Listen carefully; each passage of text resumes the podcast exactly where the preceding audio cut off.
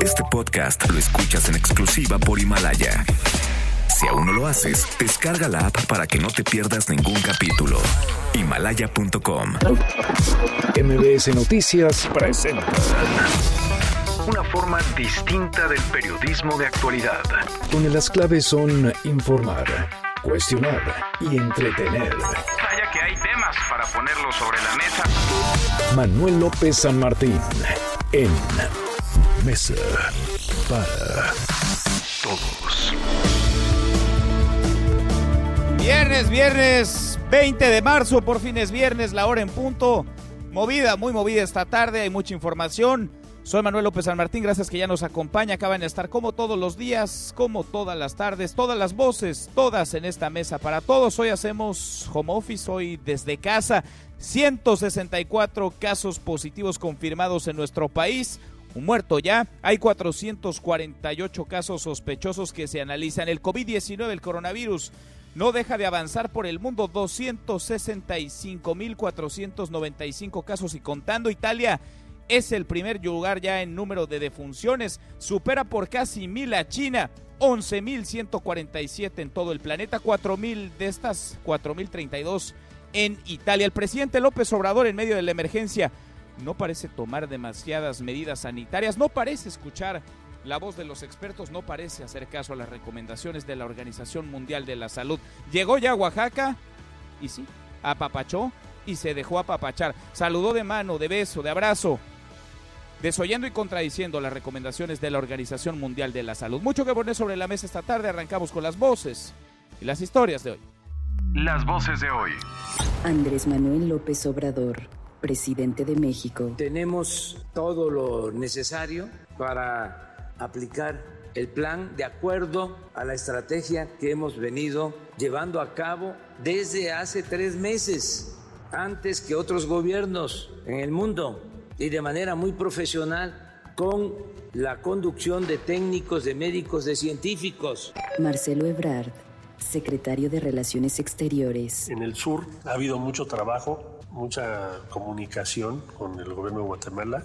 Ayer, con la participación muy destacada del gobierno del estado, del gobernador, se ampliaron o sea, las medidas para evitar la propagación del virus. Luz Elena González, secretaria de Administración y Finanzas de la Ciudad de México. En caso del impuesto sobre tenencia y uso de vehículos, cuyo vencimiento para la obtención del subsidio es por publicación el 31 de marzo de 2020, se otorga una ampliación para la obtención de esta condonación hasta el 30 de abril. Aplausos para la enfermera fallecida en España a causa del COVID-19.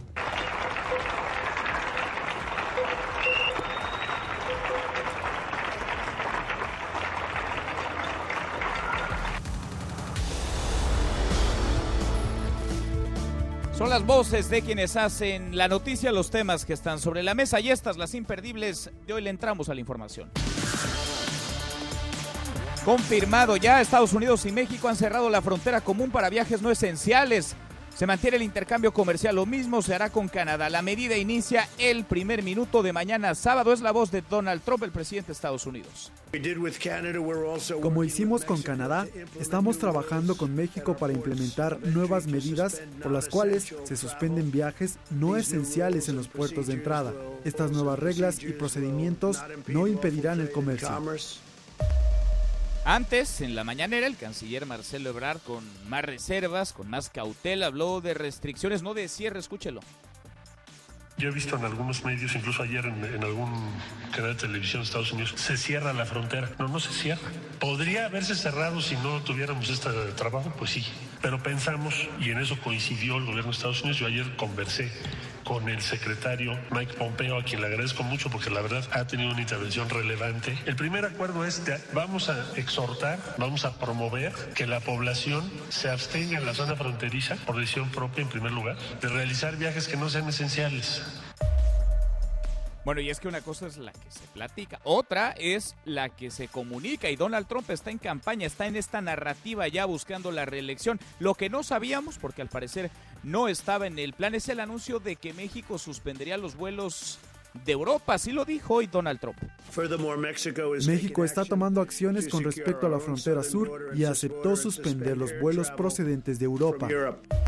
Bueno, hay mucha polémica y muchísimo ruido. Luego de este anuncio, el canciller Ebrard salió a dar otra conferencia de prensa. Esto dijo sobre las restricciones de vuelos. Entonces estamos tratando de avanzar porque la posición mexicana ha sido no cancelar o suspender vuelos. Esa posición no la hemos modificado. Pero lo que sí entendemos es que tiene que haber restricciones diferentes tipos de restricciones. Y entonces estamos en ese diálogo, todavía no tenemos un acuerdo terminado, sino ya se los habían comentado, todavía no tenemos un punto de arribo, pero espero que en los próximos días lo podamos tener. A propósito de lo que pasa en Estados Unidos, California, el estado de California, amaneció bajo cuarentena obligatoria para sus 40 millones de habitantes. Las autoridades estiman que más de la mitad de sus ciudadanos podrían infectarse de COVID-19. El gobernador de Nueva York, Andrew Cuomo, ordenó el cierre de comercios no esenciales, hacer home office y prohibió todas las reuniones. En el mundo avanzan los contagios, van más de 11 mil muertos por el COVID-19, 11 mil 313 personas fallecidas, la mayoría, 4.032, son personas fallecidas en Italia, país que rebasó ya a China, se convirtió en el epicentro de esta pandemia. Y la Organización Mundial de la Salud alertó por la aceleración de esta pandemia y es que el coronavirus tardó tres meses en alcanzar los 100.000 contagios, los 100.000 casos positivos, pero solo 12 días para duplicarse, para superar los 200.000 casos. Ahora mismo el número de casos positivos se eleva por encima de los 263.000. La Ciudad de México suma ya 31 contagios de coronavirus. Es el primer lugar a nivel nacional. Le sigue Jalisco con 22 casos, Nuevo León 19, según el conteo oficial. A nivel nacional, hay un muerto ya por COVID-19, otra muerte con sospecha de coronavirus y 164 contagios positivos, una curva de crecimiento exponencial. Y ante los 31 contagios confirmados en la Ciudad de México, la jefa de gobierno Claudia Sheinbaum pide a los capitalinos lo que se había dicho desde hace días, lo que la sociedad civil está haciendo ya, quedarse en casa. Estoy convencida de que si bajamos la curva de contagios, salimos en menos tiempo de la crisis sanitaria y podemos reactivar con más fuerza la economía de la ciudad. Por ello, los convoco, las convoco a que seamos responsables. Eso significa quedarnos en casa a menos que sea necesario salir. No contagiar y no contagiarse. Evitar el contacto con muchas personas.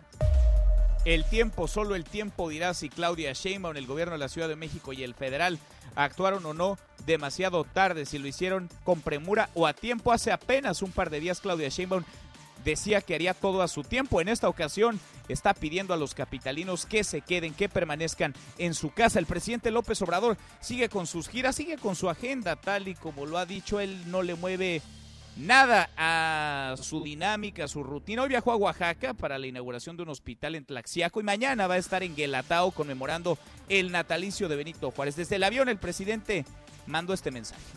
¿Por qué tengo que seguir trabajando? Porque debemos de continuar con los cambios, con la transformación del país. No debemos de paralizarnos si además estamos eh, llevando a cabo una estrategia para que no nos afecte el coronavirus o que nos afecte lo menos posible, sobre todo que no sufra la gente, que salvemos vidas. Todo eso lo tenemos contemplado y al mismo tiempo tenemos que, evitar que haya alarmismo, amarillismo, porque hay gente muy irresponsable, sobre todo están muy molestos los que se dedicaban a robar. Qué importante sería que el presidente López Obrador predicara con el ejemplo. Hay millones que creen en todo lo que dice el presidente, que replican lo que él mismo hace. Sería tan importante que tomar en serio la emergencia, la circunstancia en la que se encuentra el mundo entero, no solo México, pero el presidente López Obrador sigue en lo suyo, sigue con su agenda, continúa con sus giras. Un juez federal concedió una suspensión a un particular que reclamó la omisión de las autoridades para implementar medidas para detectar a personas infectadas con el COVID-19. Y la Cancillería ha logrado el retorno de 1.153 mexicanos desde varios países, la mayoría 710 varados en Perú. Se utilizará el aeropuerto de Arequipa para apoyar a los que quedan en Cusco. La Cancillería continuará con la operación porque todavía hay mexicanos varados en países como Marruecos o Egipto que no han sido abordados que no han podido salir, que no han sido autorizados para volar. Y en los mercados, Wall Street opera con pérdidas cercanas al 3%. En contraste, Europa cerró la semana con ganancias después de varios días de caídas. Francia ganó 5.01%, Alemania 3.70%, Italia 1.03%, el Reino Unido 0.39% y España 0.74%. En Asia, Japón perdió 1.04%, cerrando una semana para el olvido. Y aquí en nuestro país la Bolsa Mexicana de Valores cae 2.58%, mientras que el peso tuvo un respiro ligero, pero respiro a final de cuentas. El dólar retrocedía 23 centavos, se venden 24 pesos con 17 centavos.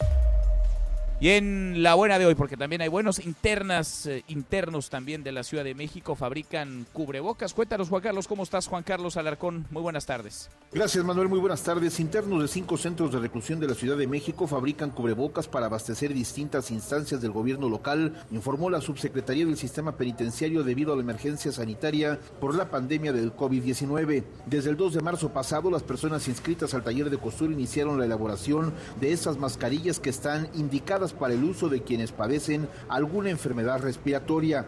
Informó que las personas privadas de la libertad elaboraron un total de 2.000 piezas diarias en los centros femeniles de reinserción social de Santa Marta y Tepepan, así como la penitenciaría de Santa Marta y los reclusorios preventivos norte y sur. Esta acción forma parte del programa Hazme Valer Productos Penitenciarios, por lo que los materiales que se utilizan son de calidad y cuentan con estándares establecidos para cubrebocas. En su elaboración se emplea tela de polipropileno antibacterial, hilo 100% poliéster y son empaquetados en bolsas biodegradables de policeda, informó Juan Carlos Alarcón.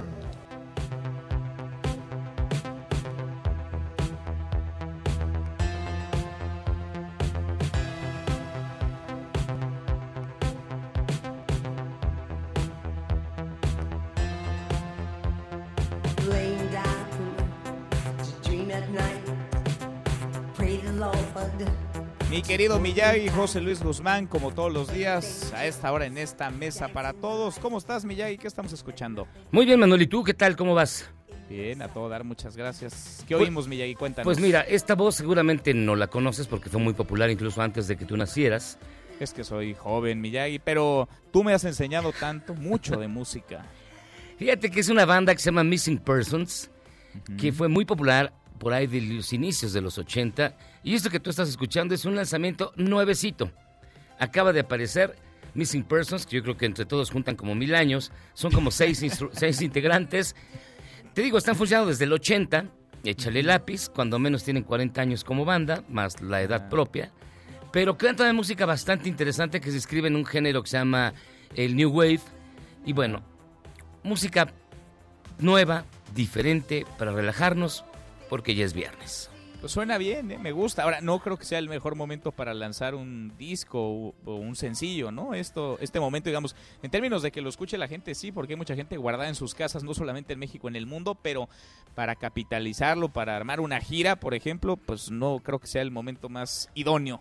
No, de hecho, muchísimos artistas, bueno, muchísimos, no tanto, pero sí muchos artistas están haciendo ya transmisiones vía Facebook Live, vía las redes sociales, y muchos más siguen cancelando presentaciones y conciertos. Un tributo a Mecano se canceló ya de plano en la Ciudad de México. El concierto del Aragán, que iba a tener lugar en el Auditorio Nacional, también se canceló. Ya nos estamos guardando todos, Manuel.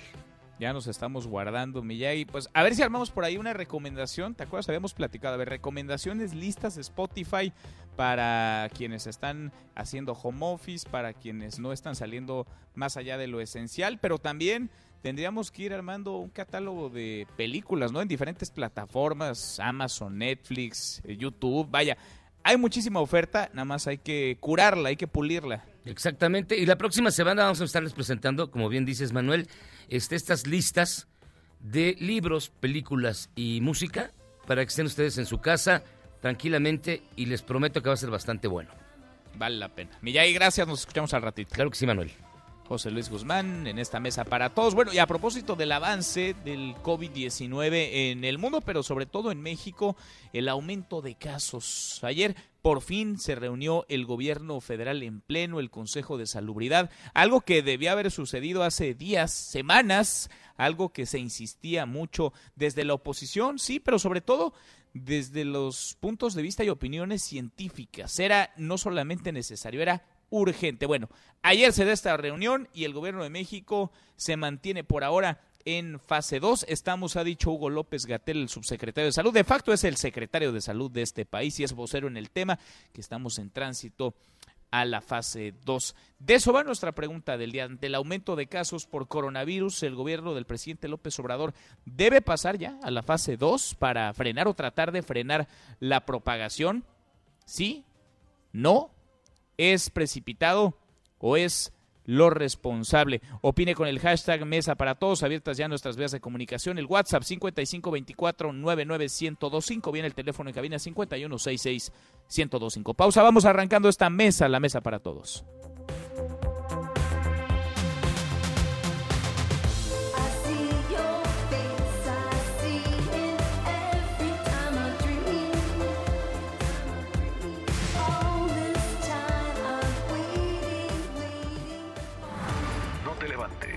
Podrías perder tu lugar en la mesa para todos. Con Manuel López San Martín.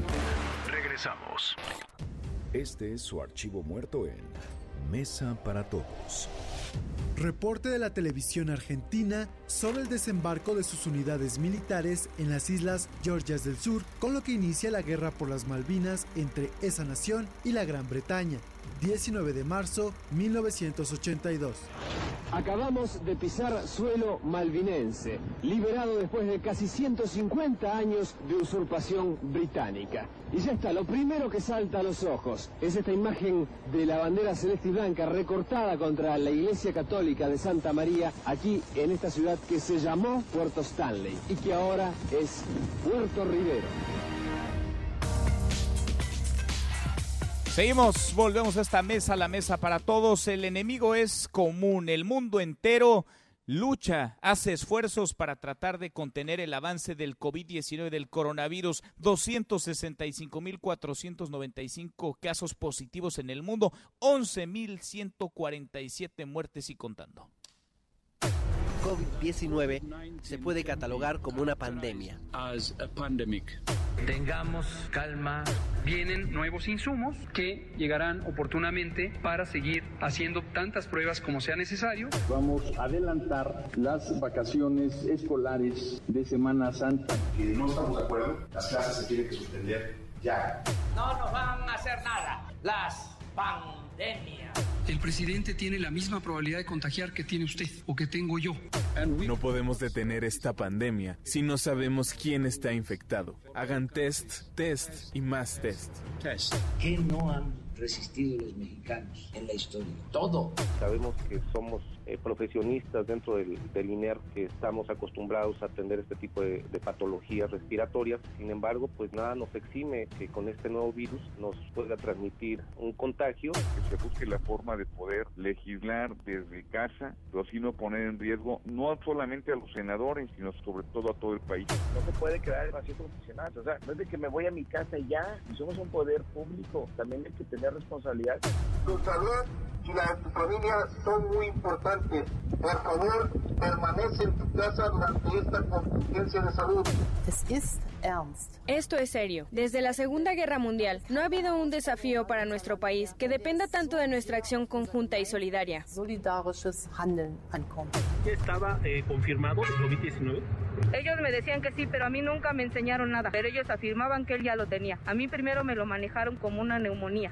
No al autoritarismo. Imagínense, con toques de queda. Yo respeto pues la decisión que se tome en otros países. Que haya ocurrido ayer un deceso no significa que automáticamente se escalan las fases. Salimos con 164 casos confirmados. Debemos comunicarle el lamentable deceso de una persona de 74 años de edad. El paciente ocurrió a la clínica 46 del Instituto Mexicano del Seguro Social en Gómez Palacio, Todo lo necesario para aplicar el plan de acuerdo a la estrategia que hemos venido llevando a cabo desde hace tres meses, antes que otros gobiernos en el mundo y de manera muy profesional. Es un asunto que estamos atendiendo con mucha responsabilidad. El mundo entero en emergencia sanitaria, emergencia sanitaria por el COVID-19. ¿Qué tan en serio se lo está tomando el gobierno de México? ¿Qué tan en serio lo toma el presidente López Obrador? Hace rato que la realidad dicta las mañaneras, ya no es la narrativa presidencial, ya no es lo que el presidente López Obrador comunica o intenta comunicar. La realidad se impone y es la realidad del coronavirus la que ha controlado, la que ha tomado por completo el parte en las mañaneras. Rocío Méndez, cuéntanos la de hoy. Rocío, muy buenas tardes. Buenas tardes, Manuel. Con una estrategia en operación, asegura el gobierno de México desde hace 12 semanas por la propagación del coronavirus y reservas por más de 10 mil millones de dólares, nuestro país está preparado. Escuchamos al presidente Andrés Manuel López Obrador cómo lo expresó antes de viajar a Oaxaca, donde tendrá actividades este fin de semana.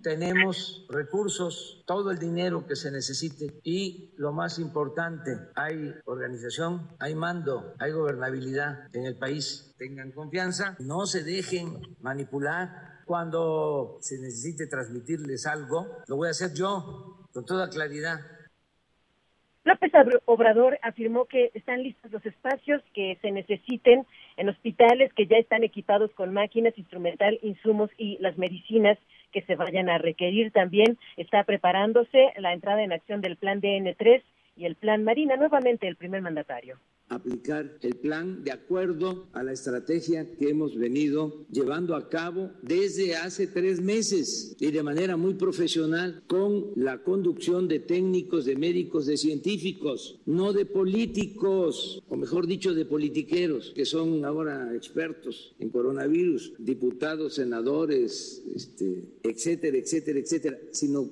es un asunto que estamos atendiendo con mucha responsabilidad. De hecho, un mensaje parecido lo dio desde su asiento del avión que lo llevó a Oaxaca esta mañana. Insistía en que es una estrategia federal que ve por todos, principalmente por los más vulnerables. Pide la confianza el gobierno de México a sus ciudadanos. Vamos a escuchar. Decirle a los mexicanos que tengan confianza, que estén pendientes. Si estoy en Tlajiaco y es necesario desde allá, voy a hacerles un llamado al pueblo que escuchen al presidente. Y yo nunca los voy a engañar. Ese es el mensaje el día de hoy, Manuel. Gracias, muchas gracias, Rocío. Muy buenas tardes. Muy buenas tardes. Tiene razón, en esto tiene razón el presidente López Obrador. ¿eh? Así como es criticable la torpeza que en el manejo de la emergencia ha tenido el gobierno federal, que no ha reaccionado con la contundencia deseable ante un escenario global adverso y de pronóstico reservado aún, es condenable la actitud de opositores que para enturbiarlo todo, para ganar o intentar ganar a Río Revuelto, se escudan en un falso interés por el bienestar del país, se disfrazan de expertos cuando lo que quieren, lo que desean, para lo que se están frotando las manos es para que le vaya mal al presidente López Obrador. Hoy en la mañanera estuvo el canciller Marcelo Ebrard, Marcelo Ebrard, que de nuevo, hacia el mediodía, dio una conferencia en la Secretaría de Relaciones Exteriores. Hatsiri Magallanes, Hatsiri, buenas tardes. ¿Qué tal, Manuel? Buena tarde, buena tarde al auditorio. Pues fíjate que acaba de concluir hace unos minutos la conferencia aquí en la Secretaría de Relaciones Exteriores. El canciller Marcelo Ebrard aclaró que México no contempla de momento suspender los vuelos provenientes de Europa, tal y como lo informó el presidente de Estados Unidos, Donald Trump. Sin embargo, tampoco lo descarta. En esta conferencia informó que ya se trabaja en elaborar las medidas y filtros sanitarios que deberán de incrementarse precisamente en este tipo de vuelos. Vamos a escuchar cómo lo dice. Hoy no vamos a suspender ningún vuelo, mañana tampoco, pasado mañana tampoco. Por lo pronto, y esa ya es una disposición de México, todos los vuelos que provienen de Europa, en donde cada vez es mayor el número de mexicanos que regresan y menor el número de europeos que vienen, depende del destino, pero esa es la tendencia. Ahí lo que estamos haciendo es revisar clínicamente a las personas que llegan y eso es lo que la Secretaría de Salud tiene como compromiso. En el caso de la Ciudad de México, con apoyo de la Secretaría de Salud del, del Gobierno de la Ciudad de México. Dijo que va a ser la Secretaría de Salud, pero también la de Comunicaciones y Transportes a través del Consejo de Salubridad, quienes tienen que preparar estas medidas que se van a implementar para reducir la posibilidad de que entren al país pues el número de personas que puedan propagar este virus, pero también estas dos secretarías van a analizar la posibilidad de que se suspendan estos vuelos. Vamos a escuchar nuevamente. Depende de la decisión que tome nuestro, nuestro órgano, en este caso que es el Consejo de Salubridad y sus integrantes, la Secretaría de Salud y la Secretaría de Comunicaciones y Transportes. Ellos ya tienen un plan hecho, una serie de medidas que deben tomar. Entonces yo esperaría que en los próximos días, no lo puedo decir qué día, pero en los próximos días seguramente nos van a decir qué pasos debemos tomar respecto a los vuelos, restricciones de personas o filtros sanitarios adicionales que se comentó que el gobierno de Donald Trump manifestó preocupación por la llegada a Estados Unidos de personas enfermas de coronavirus vía México, por lo que se dialoga al respecto. Expuso que los gobiernos eh, de México y Estados Unidos se acordaron restringir los cruces no esenciales turísticos y recreativos en la frontera común a partir del primer minuto del sábado y por 30 días con posibilidades a ampliarse. Como parte de las medidas, reiteró que los connacionales que sean repatriados por Estados Unidos se va a evitar que permanezcan más tiempo en la frontera y puedan ser devueltos rápidamente a sus lugares de origen. Finalmente, Maximiliano Reyes, quien estuvo en esta conferencia, el subsecretario para América Latina y el Caribe, informó que son más de 1.156 los mexicanos que ya han regresado a México y estimó que la próxima semana regresen los demás que aún se encuentran varados en distintos puntos del mundo. El reporte que tengo, Manuel. Bueno, mucho ruido, mucha información. Gracias, muchas gracias, Katsiri. Gracias, buenas tardes. Muy buenas tardes. ¿Qué dice Donald Trump? ¿Se cierra o no se cierra la frontera con México? Bricio Segovia, saludos hasta Washington. Bricio, muy buenas tardes. Muy buenas tardes. Pues se cierra, se cierra y es un cierre de la frontera coordinado con México. El presidente Donald Trump señaló que no afectará al comercio, eso sí, es que tanto México como Estados Unidos destacaron que se tratará de una restricción a los viajes no esenciales. De hecho, no olvidemos un detalle importante y es que a principios de año Estados Unidos ratificó el nuevo acuerdo comercial de América del Norte junto a México y Canadá y ese teme que ese trato que llevó dos años de negociaciones sigue siendo una prioridad. Pero ¿qué pasará ahora con los migrantes que crucen la frontera ilegalmente? Bien, pues el responsable de la seguridad nacional del país, Chad Wolf, señaló que serán repatriados rápidamente, dijo, a sus países de origen y no solo a México, como algunos medios de comunicación habían avanzado antes de este anuncio. Ahora bien, el presidente también quiso decir algo sobre estas especulaciones.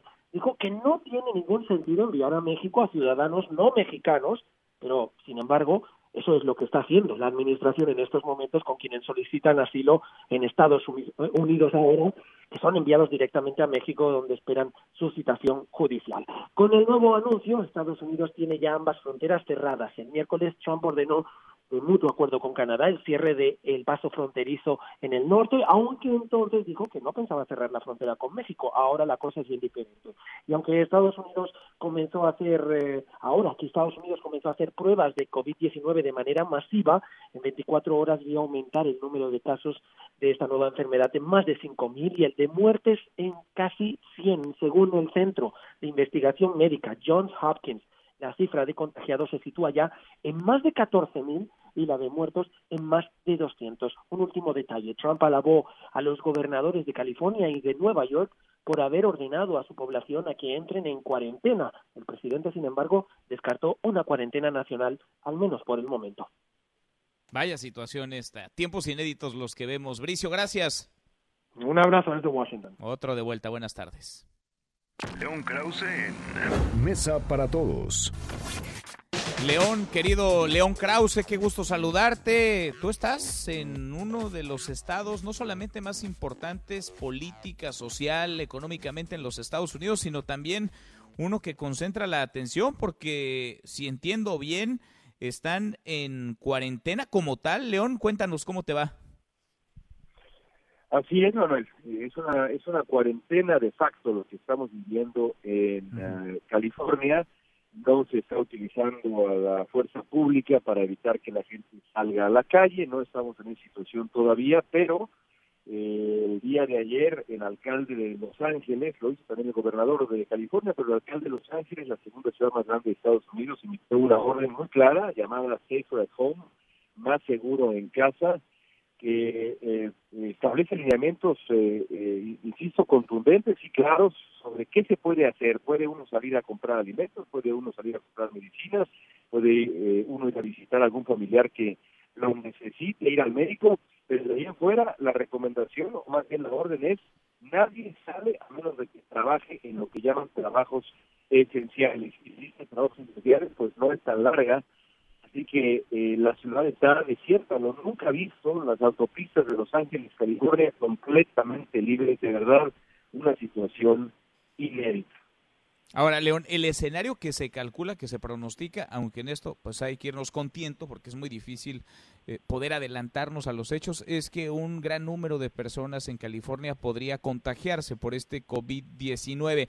¿Cómo ves la actuación y la coordinación entre los estados y la política que podría estar coordinando o descoordinando las acciones cuando parece que ya todo está contaminado también por el calendario electoral, las elecciones que están a la vuelta de la esquina? Bueno, es evidente que la reacción de la Casa Blanca no fue la adecuada, no respondió a tiempo, eh, hubo un retraso y sigue habiendo un retraso inadmisible, potencialmente criminal, con las famosas uh, pruebas, con los laboratorios necesarios, con el número de camas para atender a los que estén realmente enfermos. Eh, eso desde Washington. El, gobierno federal está comenzando o tratando de reaccionar, pero creo que los errores cometidos ya son suficientes eh, como para uh, condenarlos en el, en el uh, con el paso de la historia, Manuel, así que claro. Eh, en cuanto al gobierno de California y el gobierno de Los Ángeles en particular, creo que la reacción fue eh, mucho más clara, mucho más contundente, decía el gobernador eh, Gavin Newsom, demócrata, que más vale tomar decisiones antes de tiempo que tomarlas después de tiempo. Claro. Parece una obviedad, pero no todo el mundo lo entiende así, Manuel. Pues no, y parece y nos vemos reflejados ahí porque acá muchos han insistido en adelantarnos. Si algo ganamos fue tiempo y de pronto ese tiempo se va a la basura o se desestima por administrar políticamente, por calcular políticamente con un reloj distinto al de la salud, al de la emergencia sanitaria, una crisis en la sí. que nos encontramos. León, ¿cómo es la vida hoy por hoy en Los Ángeles, en California? Es decir, escuelas, me imagino también con el panorama que nos describes, eh, cerradas, eh, nos dices las calles vacías por completo. ¿Cómo es hacer vida hoy y sobre todo, qué tanto hay pánico, miedo? Incertidumbre, desinformación, ¿cómo la describirías? Hay mucha angustia de la gente por eh, eh, la, la, cuestión económica. Creo que en este momento, más que el contagio, que por supuesto preocupa, preocupa la economía familiar, porque muchísima gente se está quedando sin trabajo o trabajando menos horas o simplemente quedándose sin, uh, sin empleo. Eh, la, extensión, por ejemplo, de la, la orden de cierre para restaurantes hasta el 19 de abril, pues eh, va a hundir a muchísimos establecimientos. Uh -huh. Así que eh, la, creo que la preocupación principal, principal es esa. En cuanto a lo demás, pues es una vida reducida al mínimo porque el gobierno lo que ha hecho es quitarle incentivos a la gente para que salga. ¿A qué sale uno? puede uno salir a, a, a lo que uno debería salir siempre, es decir, a caminar con la familia, a, eh, a, a, conversar, a estar con los, con los de uno, con los familiares, con los hijos, la esposa y demás pero nada más, Manuel, no hay nada abierto. Eh, yo, yo salgo de casa porque me dedico al periodismo, pero todos mis amigos que no se dedican a labores no esenciales están en este momento metidos en casa. Eh, y bueno, vamos a ver si, si emergen todavía casados, algunos con, con nuevos hijos. Uno nunca sabe, Manuel, ¿no? Pero esa es la realidad que se está viendo. Pues sí, sí, sí, sí cambian las formas de hacer vida, de entretenerse también y aparecen de pronto secretos indecibles. Mi querido León, te mando un abrazo. Así es, un abrazo fuerte. Cuídate. Es León Krause desde Los Ángeles. Igualmente, hay que ver lo que está ocurriendo en el mundo y hay que, sin entrar en pánico, por supuesto, tomar las precauciones, las previsiones necesarias. A veces el gobierno las anuncia, otras, pues otras no. En otras ocasiones el gobierno reacciona a destiempo a decisiones ya trazadas, a una ruta en la que está montada ya la iniciativa privada, organizaciones de la sociedad civil, universidades, colegios, estados enteros. En Italia la situación, Jorge, Jorge Sandoval, es crítica. El número de muertos en aquel país ha rebasado ya los casos positivos, eh, las defunciones de China. Cuéntanos, Jorge, muy buenas tardes. Buenas tardes, Manuel. Italia es el país en todo el mundo con más víctimas del coronavirus, habiendo superado a China. Otro dato dramático es que en un solo día en Italia se registraron 634 muertos, una cifra que no se necesita ser comentada. Esto se verifica exactamente un mes después de que se registró la primera víctima en Italia el 20 de febrero pasado. El problema es también que no todos respetan la regla de no salir de las propias casas o de salir lo menos posible. Para sancionar a quien viole esta regla, entrará en acción incluso el ejército. A este respecto, vamos a escuchar las palabras del canciller italiano Luigi Di Maio. Es necesario respetar las medidas de gobierno y permanecer dentro de la casa, porque estas reglas salvan vidas humanas, y no solo de ancianos, sino también de jóvenes, porque tenemos a muchos jóvenes sometidos a respiración artificial y personas de 45 años que mueren por contagio. Por lo tanto, no hay que tomar estas medidas con superficialidad, porque hay varias provincias de Italia donde ya no saben dónde poner los féretros.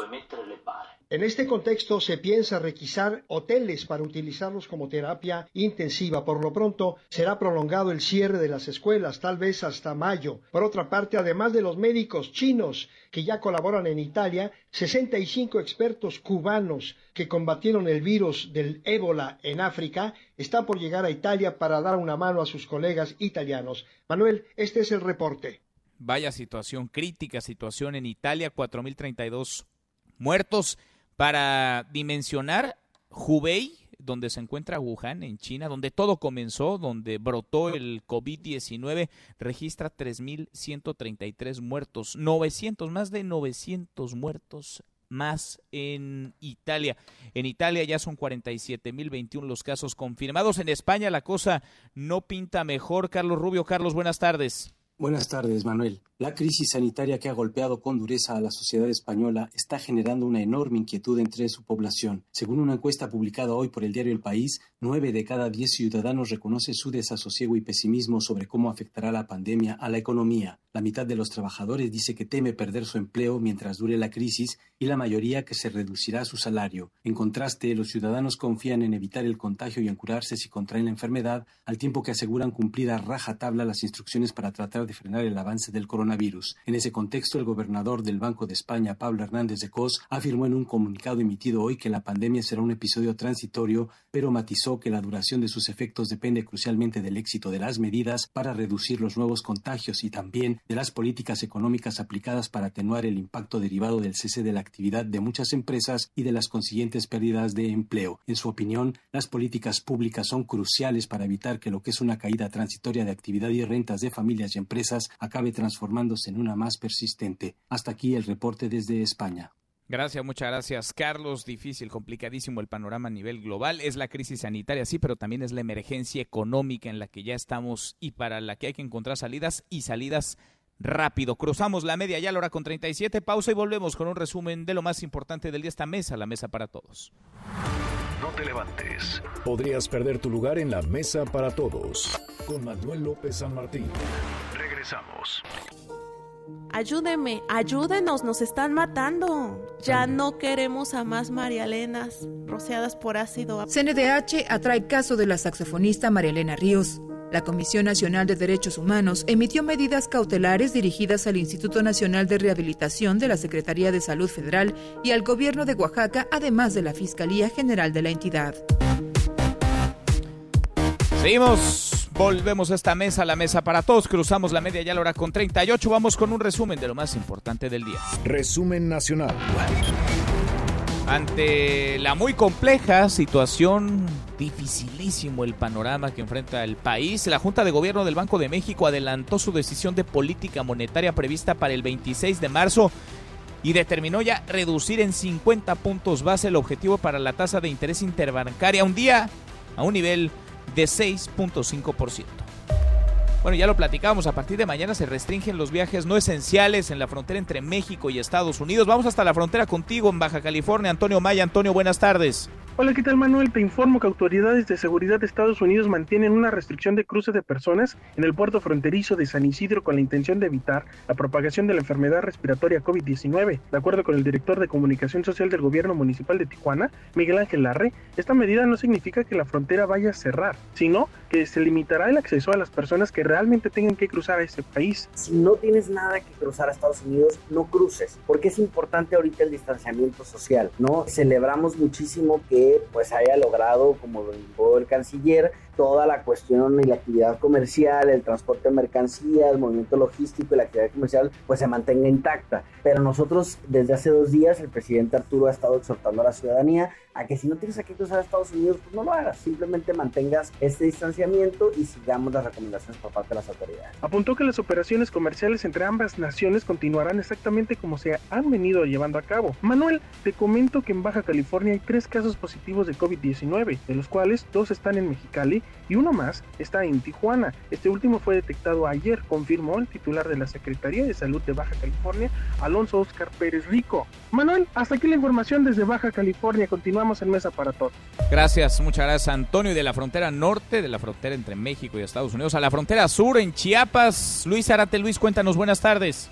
¿Qué tal Manuel? Para informarte que Guatemala reforzó el sellamiento de su frontera con México, no permite el ingreso de extranjeros ni de migrantes. Además, en el puerto fronterizo de Ciudad Hidalgo, México, con Tecunumán, Guatemala, se frenó el flujo de las balsas y el paso de contrabando de mercaderías. La frontera sur de México permanece abierta. En las últimas horas recibió a un grupo de 28 migrantes de origen chino que fueron expulsados de Guatemala y el Instituto Nacional de Migración los mantiene en cuarentena en un hotel en Tapachula. Tras confirmarse el segundo caso de contagio importado de COVID-19 en Chiapas, trabajadores del sector salud denuncian que la entidad no está preparada para enfrentar la contingencia de la pandemia que avanza en México.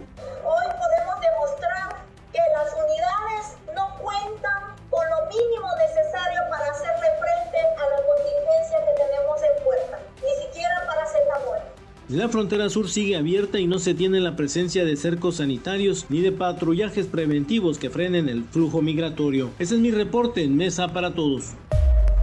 Gracias, muchas gracias Luis. Bueno, y de acuerdo con las cifras oficiales, con los datos públicos, los conocidos, más del 60% de los contagios en el país se están concentrando en seis entidades, en seis estados. Ernestina Álvarez, Ernestina, buenas tardes, cuéntanos. Así es, Manuel, buenas tardes para ti, para el auditorio. Pues hasta el reporte nocturno de este jueves, la Secretaría de Salud señaló que existían 164 casos confirmados de coronavirus, de los cuales el 65% se concentran en seis entidades de Ciudad de México, Jalisco, Nuevo León, Yucatán, Puebla y Estado de México. De acuerdo con el reporte nacional, en la Ciudad de México se reportan 31 casos confirmados de coronavirus y un deceso en el Instituto Nacional de Enfermedades Respiratorias. En Jalisco se tienen 22 casos, en Nuevo León 19, en Yucatán 13, en Puebla 11 y en el Estado de México también se tienen 11. En el caso de los sospechosos registran 448 quienes son sometidos a pruebas de laboratorio, pero uno de ellos falleció en Durango. La Secretaría de Salud ha destinado a algunos hospitales que ya se van a convertir en nosocomios de atención prioritaria para COVID-19. Se trata de los Institutos Nacionales de Enfermedades Respiratorias, el de Ciencias Médicas y Nutrición, quienes han pedido a sus pacientes no acudir a sus citas programadas y también está el Hospital General de México, quien ya cuenta con una torre completa con 11 camas y ventiladores mecánicos para tratar a quienes tengan complicaciones por coronavirus. Hasta aquí el reporte. Gracias, muchas gracias Ernestina. Buenas tardes. Bueno, y el presidente López Obrador en medio de la emergencia por coronavirus, en medio de la contingencia sanitaria, está de gira en Oaxaca. Cuéntanos, Evelyn, ¿cómo estás, Evelyn Aragón? Muy buenas tardes. ¿Qué tal, Manuel? Muy buenas tardes. Te saludo y te comento que en medio de la contingencia por el COVID-19, este viernes el presidente de la República, Andrés Manuel López Obrador, arribó a la entidad oaxaqueña para encabezar la inauguración de un hospital y el día de mañana participar en la ceremonia por el natalicio de Benito Juárez. A su llegada y como en sus visitas anteriores, hubo importante conglomeración de personas a las afueras del aeropuerto de la ciudad, en cuyo interior desde hace días se implementan acciones sanitarias. Sin embargo, estas fueron rebasadas debido a la presencia de decenas de manifestantes de comunidades indígenas que desde hace tres días piden sin éxito dialogar con el gobernador de Oaxaca, Alejandro Murat. También hicieron presencia personas que buscaban la foto, medios de comunicación, por lo que el número de personas reunidas incrementó pese a la contingencia sanitaria. Previo a la llegada de López Obrador, el mandatario estatal Alejandro Murat informó que en los eventos programados para este fin de semana se aplicarán restricciones y únicamente podrán participar las personas originarias de los municipios en donde se realicen estas actividades, siguiendo los protocolos del Consejo de Salubridad Nacional, mientras que el líder de Morena, Cezul Bolaños, aseguró que es difícil controlar las multitudes que convoca López Obrador en su llegada a Oaxaca. Hasta aquí el reporte, continuamos en Mesa para Todos. Gracias, muchas gracias, Evelyn. Bueno, pues el presidente López Obrador que apuesta a que la pandemia no llegue con la fuerza que ha demostrado en su avance en nuestro país, se ríe, incluso vacila con la emergencia, presume amuletos, se va de la aplicación de gel antibacterial. Sigue saludando de mano, sigue abrazando, sigue dejándose abrazar, sigue apapachando, sigue con su agenda, sigue con sus actos públicos e incluso les llama malhumorados a quienes lo critican por la ligereza no solamente de sus palabras, sino de sus acciones, ligereza que raya en un momento como este de contingencia sanitaria en irresponsabilidad. El presidente tendría que ser el mayor obligado como cabeza del Estado a tomarse en serio esta emergencia sanitaria. Y lo siguen millones, millones le creen a ojos cerrados millones dirán lo que él diga, millones replicarán lo que él haga. Importa, pues, importa muchísimo el ejemplo que ponga el presidente López Obrador. En Mesa para Todos, Ezra Shabot. Ezra, querido Ezra Shabot, qué gusto saludarte. A propósito del COVID-19, laboratorios, pruebas de coronavirus, mucho se ha dicho sobre si México está subdiagnosticando, si ha aplicado o no las pruebas suficientes necesarias. Ezra, ¿cómo vas viendo las cosas? Hola, Manuel López San Martín, buenas tardes buenas tardes al auditorio. Creo que uno de los problemas que en el que nos hemos enfrentado en México es básicamente la falta de información precisa y oportuna. Eh, la, el hecho de que Hugo López Gatel, el secretario de Salud, esté informando de, en determinados momentos y reaccionando, pues básicamente a lo que eh, otros funcionarios hacen o dejan de hacer, es parte de lo que en este momento empieza a convertirse en eh, una bola de nieve de elementos que se contradicen.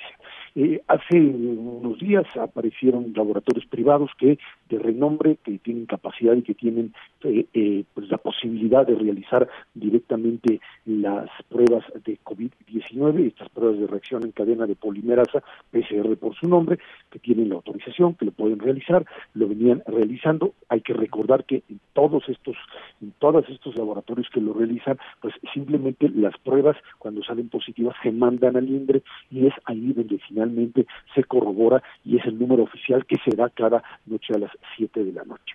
De repente, bueno, pues me resultó que en una eh, colaboración, en una entrevista que realiza la propia eh, eh, directora del INDRE, López Martínez, a Aristegui Noticias, pues ahí le dice que no, que nadie está autorizado para realizar este tipo de em, pues que pruebas y que pues no son confiables y entonces los laboratorios ante este tipo de declaración se echan para atrás y deciden dejar de hacer las pruebas y esto se convierte en un problema de información.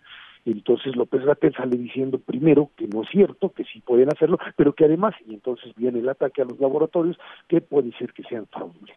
Entramos entonces en una lógica, Manuel, verdaderamente perversa, en donde ahora los laboratorios dicen que sí lo van a hacer, porque tienen las pruebas, tienen la autorización, son laboratorios que han funcionado, que han recibido premios, no voy a mencionar los nombres por supuesto, pero que eh, ahí están, la gente los conoce y que pues se está difamando sus nombres, ¿por qué? Porque simple y sencillamente pues se espantaron ante una declaración que fue contradictoria con el lineamiento original. Y creo que esto es importante, tiene que existir, Manuel, una eh, voz que sea la única o voces que sean las únicas autorizadas para definir qué sí y qué no.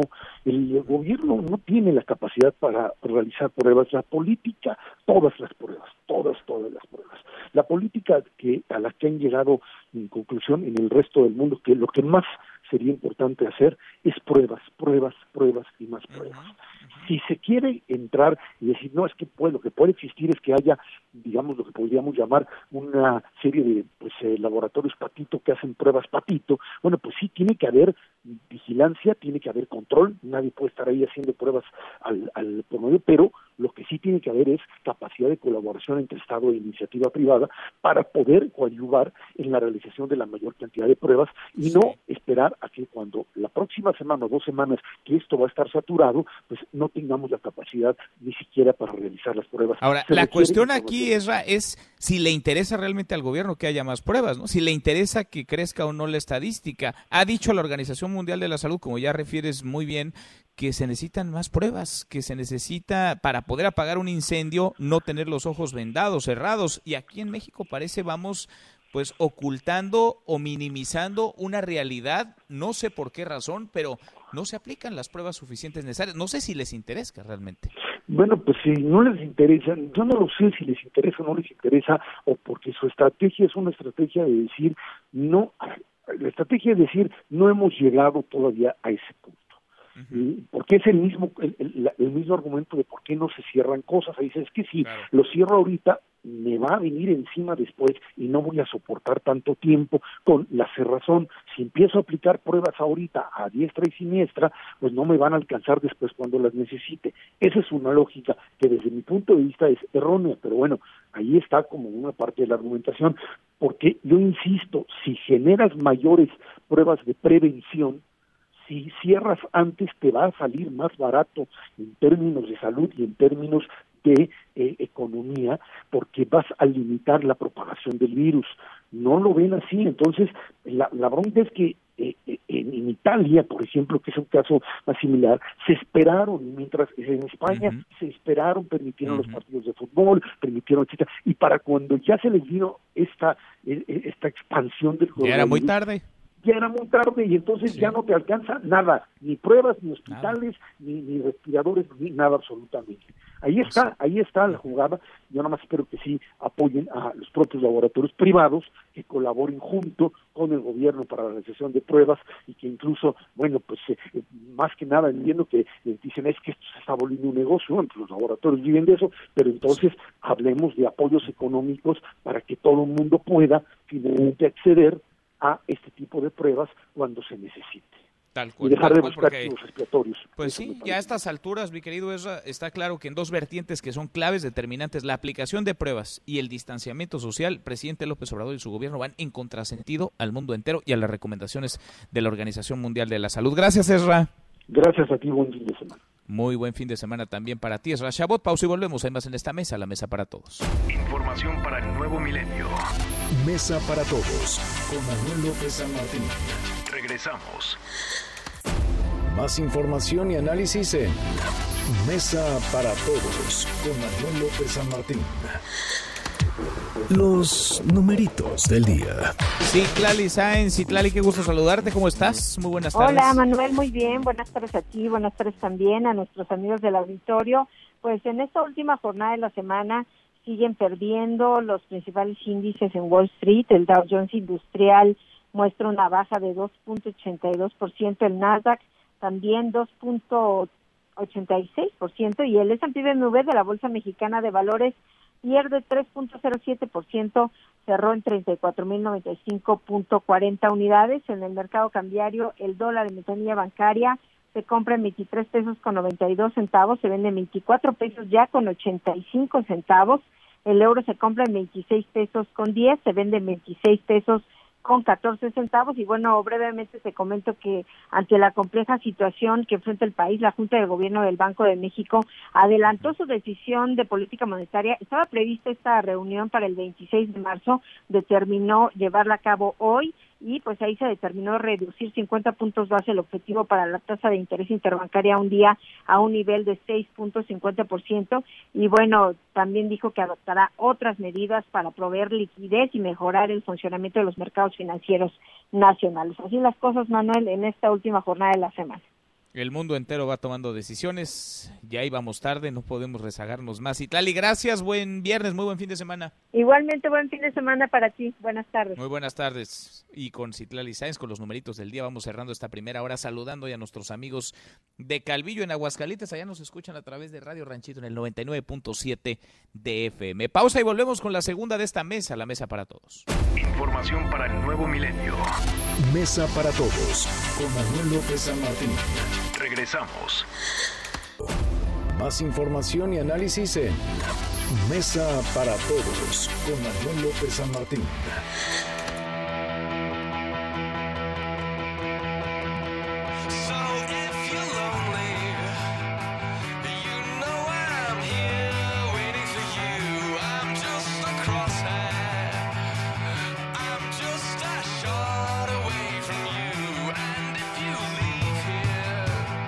Arrancamos esta segunda hora, gracias que nos acompañes. Viernes, por fin es viernes, la hora con un minuto, un viernes movido. ¿Qué semanas hemos tenido? Semanas que seguramente nadie olvidará. Son semanas inéditas, históricas, atípicas, por decirlo menos. Soy Manuel López San Martín.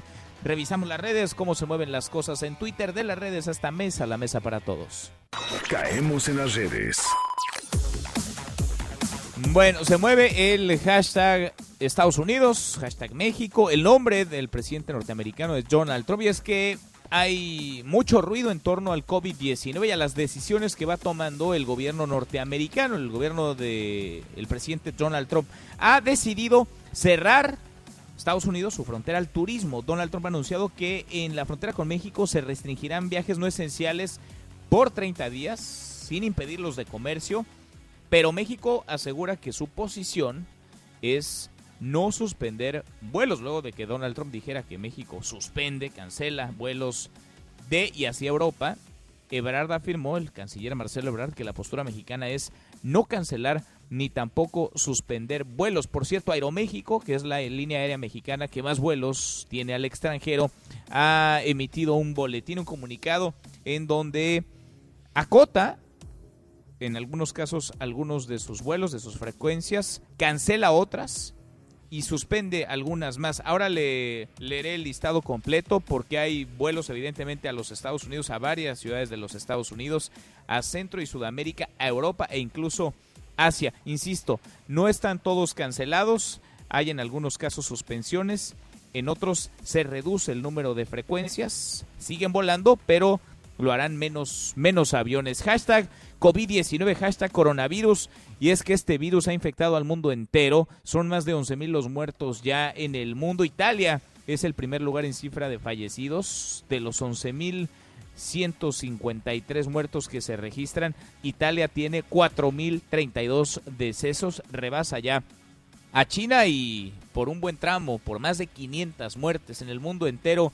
El COVID-19 registra 265.495 personas contagiadas. Hashtag Sheinbaum a propósito del COVID-19. La Ciudad de México tiene hasta ahora confirmados 31 casos de coronavirus. Es el primer lugar a nivel nacional. Y Claudia Sheinbaum, que hace un par de días a través de redes sociales pedía calma, y sí hay que seguir pidiéndola, pero aseguraba que todas las decisiones se tomarían a su tiempo. Usted se acuerda, apenas el fin de semana pasado, el Vive Latina concentró el Vive Latino a más de 60 mil personas en un solo lugar bueno, pues ahora le está haciendo la sugerencia a los habitantes de la Ciudad de México de quedarse en casa. Escúchela. Estoy convencida de que si bajamos la curva de contagios, salimos en menos tiempo de la crisis sanitaria y podemos reactivar con más fuerza la economía de la ciudad. Por ello, los convoco, las convoco a que seamos responsables. Eso significa quedarnos en casa a menos que sea necesario salir. No contagiar y no contagiarse. Evitar el contacto con muchas personas. Bueno, si esto no es dar bandazos en medio de la emergencia, si esto es no tener un plan en medio de la contingencia, yo no sé qué es. A ver, el fin de semana pasado, en la Ciudad de México, en contrasentido a lo que se hacía ya en todo el mundo, las recomendaciones de la Organización Mundial de la Salud, se llevó a cabo un festival de música, el Vive Latino, con más de 60 mil personas. El lunes, Claudia Sheinbaum anunció que se prohibirían las reuniones masivas, la concentración de miles de personas, un día después de que terminó el Vive Latino. Para hoy viernes, de plano ya la sugerencia es quedarse en casa. Y si hubieran hecho esta misma sugerencia, como se planteó desde la sociedad civil, desde escuelas, universidades, empresas, hace una semana o más tiempo, ¿no habría sido mejor? El tiempo dirá, si no es que se tomaron decisiones a destiempo. A propósito de lo que desde el poder se dice en torno al COVID-19. El presidente López Obrador sigue con su agenda de eventos, continúa con sus giras, ya está en Oaxaca, de hecho el presidente López Obrador está de gira en aquel estado y desde el avión mandó este mensaje. ¿Por qué tengo que seguir trabajando? Porque debemos de continuar con los cambios, con la transformación del país. No debemos de paralizarnos si además estamos eh, llevando a cabo una estrategia para que no nos afecte el coronavirus o que nos afecte lo menos posible, sobre todo que no sufra la gente, que salvemos vidas. Todo eso lo tenemos contemplado y al mismo tiempo tenemos que evitar que haya alarmismo, amarillismo, porque hay gente muy irresponsable, sobre todo están muy molestos los que se dedicaban a robar. Bueno, es lo que dice el presidente López Obrador. Millones creen en lo que dice el presidente López Obrador a ojos cerrados, ¿eh? y dirán lo que él diga, replicarán lo que él haga. Si el presidente le baja sus giras, la gente se guardará más en sus casas. Si el presidente sigue con su agenda como si nada pasara, mucha gente hará como si nada pasara, pese a que estamos en esta emergencia sanitaria. Así la ha calificado al brote de COVID-19 la Organización Mundial de la Salud. Deportes. Con Nicolás Romay. Querido Nico, qué gusto saludarte, ¿cómo estás? Muy bien, Manuel, me da mucho gusto saludarte, a ti y a toda la audiencia que nos acompaña.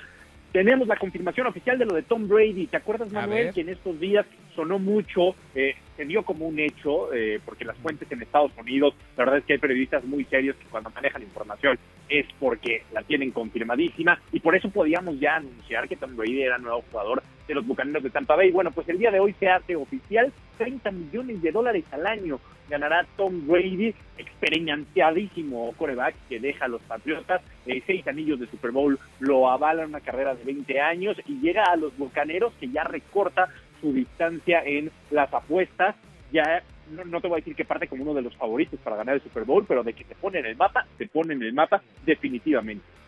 Sin duda, es un, es un grande, va a cobrar lo que quiera. Oye, Nico, pero acá también hay periodistas que confirman, ¿eh? Y que con todo y las fuentes en la mano dan información verídica, no nada más allá en Estados Unidos. No, desde luego, desde luego, pero este es un tema de la NFL, entonces por eso entendiendo que, que la, noticia sale por allá. Oye, Manuel, eh, Liga MX y Ascenso MX. A ver, ¿qué pasó? Un comunicado, un comunicado medio raro de la Liga MX en donde se habla de que no se moverá absolutamente nada en la Liga de Ascenso, en la Liga MX, que todo sigue como va. ¿Por qué digo medio raro y medio extraño? Porque hacen mucha ah, atribución a que por la situación que vive el país, que todos sabemos que es muy delicada, eh, no se van a tomar reuniones en estos momentos y no se va a mover absolutamente nada. Esa no es la razón por la cual eh, las cosas no van a cambiar en el fútbol mexicano. La razón por la que las cosas no van a cambiar en el fútbol mexicano es porque los 12 dueños de la Liga de Ascenso le pusieron una hasta aquí a Enrique Bonilla y a sus secuaces en donde querían quitar el ascenso y el descenso por cinco años. Dijeron, quitas el ascenso y el descenso, no tiene la, no vale la pena tener una liga de, fútbol. La realidad es que el ascenso se defendió con uñas y dientes y al día de, hoy seguimos teniendo una liga en donde se puede defender y un ascenso en donde, mira la palabra, se puede ascender, ¿no? Pues Era la liga de pues ascenso, se puede ascender. Oye, Nico, yo creo que de pronto ahí van tomando decisiones con base en ocurrencias, ¿no? O sea, me imagino sus reuniones han de juntarse, se sientan en una mesa los dueños, puros hombres además de, la liga, y pues ahí al tanteo, ¿no? A ver qué se les ocurre. Cambian los reglamentos, le agregan, le quitan cosas a conveniencia y si se aburren, pues piensan en alguna nueva cosa que puedan hacer y la implementan porque a final de cuentas ellos proponen, ellos deciden. Híjole, Manuel, me encantaría que fuera así porque es muy inocente, pero no, no es así. Este movimiento eh, va de la mano de intentar salvar al Atlas, que está peleando por el descenso. Por eso. que, entonces tiene un interés oculto, ¿no? Tristemente llegan, eh, es, una, es una política muy y de repente yo me asusto con cada cosa que tú dices, Manuel. Eh, no, el deporte y el fútbol mexicano te prometo que está peor, ¿eh? Aquí tiene Oye, pero a ver, si el Atlas, a ver, Dico, si el Atlas desciende al rato se encuentran algo para salvarlo, ¿eh? O sea, a ver, ya, ya lo hemos visto, peores casos hemos visto. Sí, sí, ya, ya veremos cómo lo, solucionarán, porque definitivamente lo harán, pero caray, sí duele porque el Atlas es un equipo con una tradición tremenda, con una ficción brutal, y que deberían de estar buscando salvarlo pero en la cancha, ¿no? Jugando bien al fútbol, ganando puntos, peleando arriba, y no en el escritorio, que yo creo que ese es el gran daño del fútbol mexicano, que se busca siempre otra alternativa. Tendrían que llevarse ahí de asesora o de director técnico a Jesse Cervantes, Nico. No, bueno, le gana el corazón demasiado. Le gana el corazón demasiado. No sé si irían mejor o peor. Bueno, entonces se mantiene, pues, ascenso, descenso por lo pronto se mantiene, Manuel, vamos a ver qué es lo que termina pasando, porque también estamos hablando de un supuesto, no tenemos ni fecha de regreso para nada en estos momentos en el país, entonces habrá que, esperar, pero bueno, a lo que voy es que la decisión se toma porque los equipos de ascenso pusieron un alto y dijeron, no señor, aquí no nos vas a quitar el, el ascenso porque tú vas a querer cuidar tus intereses y los intereses de los dueños de primera división. Así que Pues, muy loable cómo pelearon los equipos de ascenso para mantener pues, algo que, que debe de estar siempre, el ascender y el descender.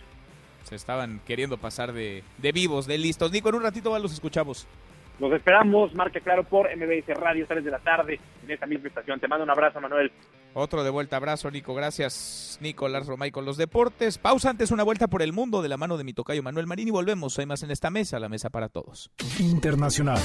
Italia es hoy el epicentro del coronavirus en el mundo. El número de víctimas mortales supera ya los 4.000. En tan solo un mes, Italia superó las cifras de China, país donde surgió el virus. En Bérgamo, la ciudad más afectada, el ejército traslada los cuerpos de las víctimas a otros lugares cercanos, debido a que los panteones del lugar están repletos. En España, el número de muertos llegó a los 1.000. Unidades militares de emergencia trabajan para desinfectar los aeropuertos de la zona, mientras que en el resto del país se endurecen los controles policiales para evitar la salida de personas a las calles. Es la voz del secretario de Sanidad de España. Porque España es un país solidario y tenemos que garantizar la cohesión y la equidad del sistema. Creo que hemos repartido un millón y medio. Hoy está en camino una partida importante de 300.000 mascarillas, equipos de protección que vienen también de Alemania. Mañana y pasado mañana está previsto que lleguen más partidas. Vamos a ir recibiendo. Estamos trabajando para garantizar un suministro regular de sus productos y cuando lo tengamos absolutamente garantizado lo daremos a conocer. No te levantes. Podrías perder tu lugar en la mesa para todos. Con Manuel López San Martín. Regresamos. En Mesa para Todos, la información hace la diferencia. Con Manuel López San Martín. Economía y finanzas con Eduardo Torreblanca. Lalo, qué gusto saludarte, ¿cómo estás? Igualmente, Manuel, gusto saludarte y saludar al público, por supuesto. Hay Buenas una tardes. imagen, Lalo, en torno a la pandemia de COVID-19 que se ha viralizado. Todos hemos visto videos, memes. Vaya, hasta seguramente algunos serán parte de esos videos o de esos memes. Hay compras de pánico, como la del papel de baño, que es inentendible en una emergencia como esta. Lalo, compras de pánico que tienen consecuencias. Sí, y que tienen consecuencias y que nos hablan de la naturaleza, del comportamiento humano. Nunca en la historia de la humanidad hemos tenido eh, una pandemia que tenga tal nivel de difusión a nivel global. Nos hemos eh, percatado del comportamiento muchas veces irracional en las que incurre el ser humano cuando se enfrenta a una crisis que pone en jaque a su seguridad. Yo he podido consultar a un par de eh, amigos eh, que son psicólogos para que me traten de explicar qué es lo que está sucediendo y por qué compramos con tal eh, acuciosidad y con tal frenesí papel de baño que en realidad ni siquiera nos sirve para limpiarnos Pues la no. porque el COVID ni siquiera produce secreción nasal, ¿no? Entonces dice que el fenómeno lo, lo acentúan las redes sociales en donde se ven las imágenes de consumidores peleando por bolsas con rollos de papel. Sí, sí, porque, eh, ¿por qué comprar papel de baño eh, cuando no hay fluido nasal y no sirve para nada en el caso de evitar la pandemia? Porque el papel se asocia como remedio para evitar lo sucio y lo sucio es identificado al virus, más bien el virus se identifica como algo sucio. Dos, porque temen que el no in- eh, comprar eh, un, un paquete de papeles de baño puede implicar el día de mañana que yo me quede sin un elemento que es importante para la higiene y porque el comprarlo, aunque no lo necesite, garantiza que no, no voy a escasear, no me va a escasear en casa, porque finalmente es un papel que no se echa a perder, es un producto que no se echa a perder y que tarde o temprano se va a necesitar. Y lo que sí genera, que queremos eh, por eso hacer un comentario distinto en este viernes, eh, es una escasez ficticia. Claro. Y nos damos cuenta, como en el caso de las tapabocas y, y como otros bienes que nos estamos dando cuenta, que muchos hemos confiado en que China va a proveer y cuando China lo necesitó, el mundo se quedó corto en tapabocas, ¿eh? Eh, y, y ahora eh, China no es un no es un proveedor eh, menor en el papel y eh, papel No, de bueno, baño. para nada, También para nada, al contrario. como productor y eso también puede generar problemas. Lo que lo, la lección sería eh, actuemos con racionalidad, sabemos cuál es nuestro consumo mensual, no compremos más de lo que necesitamos porque estamos pra- eh, este, complicándole las cosas a una a otra familia, a, nuestros vecinos, al prójimo, pues no no debería ser así. Sin duda, Lalo, pero ahí está la escasez provocada, generada, ficticia, parte de la desinformación de la paranoia, de la psicosis que se vive. ¿Y qué datos? En España el precio del papel que se encareció 408%, en Estados Unidos 235%, cuando en efecto no es un bien que escasearía si no nos lo terminamos todos al mismo tiempo y tampoco tiene alguna utilidad en este momento de emergencia por el COVID-19 en el que nos encontramos. ¿Tenemos postre, Lalo? Por supuesto que sí, a hacer referencia que el papel de baño precisamente se inventa en 1330, aunque ya hay referentes de que los chinos en el segundo siglo después de Cristo ya tenían un producto similar o el ser el antecedente, y ya de manera industrial se inventa en 1890 el papel de baño. Mira, interesante. Ahora tan de moda, no solamente en la vida cotidiana, sino también en los memes que se viralizan en redes sociales. Abrazo, Lalo, gracias. Igualmente, Manuel, buena tarde y buena tarde. Muy buenas tardes. Ya hablábamos de esta paranoia, de esta psicosis, de esta incertidumbre que rodea el contagio de coronavirus, el COVID-19 que se ha expandido por todo el mundo, sí, pero que también ha generado una especie de problemática en la que nos encontramos como sociedad porque el aislamiento en el que algunos se encuentran y la incertidumbre en la que muchos otros navegan en su día a día va provocando también un desgaste emocional y vale la pena entender cómo estamos, dónde estamos para saber cómo salir de donde nos encontramos, cómo manejar las emociones incluso frente a esta crisis de salud, de COVID-19. Yo le agradezco muchísimo a Diana Cover, doctora en psicoanálisis, experta en manejo de crisis, que platique con nosotros esta tarde. ¿Cómo estás, Diana? Muy buenas tardes. Buenas tardes, Manuel. ¿Cómo estás? Muchas gracias por la invitación y al contrario. espero que podamos aclarar algunas cosas que luego salen, ¿no? Este, salen mal entendidas en los medios. Pues sí, hay muchísimas fake news, hay muchos rumores, también hay mucha incertidumbre y hay mucha gente buscando información para tratar de tranquilizarse, pero creo que en ocasiones se produce el efecto contrario. Diana, ¿cómo manejar la salud emocional en un momento de pandemia, en un momento atípico, inédito como este en el que nos encontramos?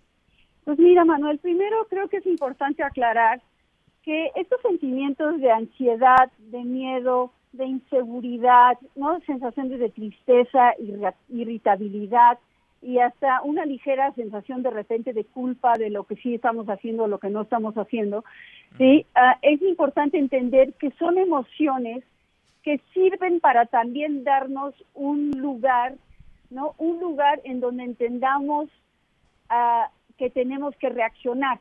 Sí, todas estas, todas estas emociones que acabo de enlistar, no nada más es para decir, oye, qué raro que me esté pasando esto. Estos son reacciones de la mente que te dicen, cuidado, estás en una situación de crisis o necesitas adaptarte a un cambio que es inevitable. Entonces, para empezar, te quiero, no quiero decirle al público que hay una parte muy normal, ¿sí? que hay que comprender, normalizar y regular estos sentimientos.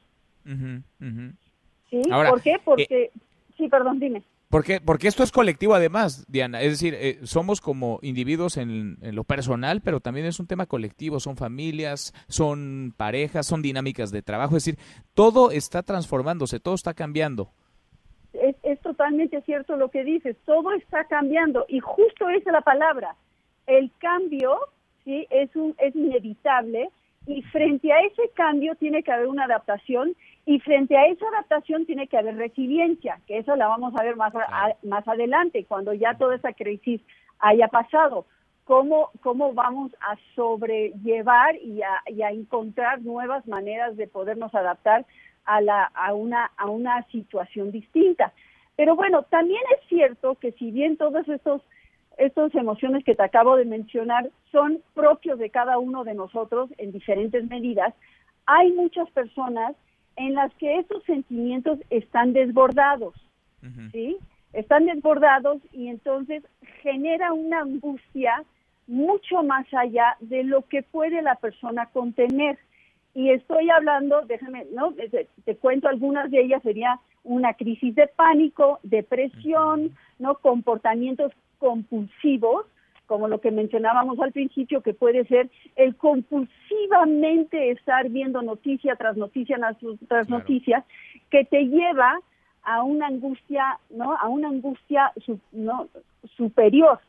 Ah, hay insomnio, estamos viendo insomnio, estamos viendo pensamientos catastróficos y sobre todo vamos a empezar a ver, y eso sí es más, es más alarmante, vamos a ver el consumo de sustancias ¿no? cada vez mayores en relación al alcohol, a drogas, a cosas así.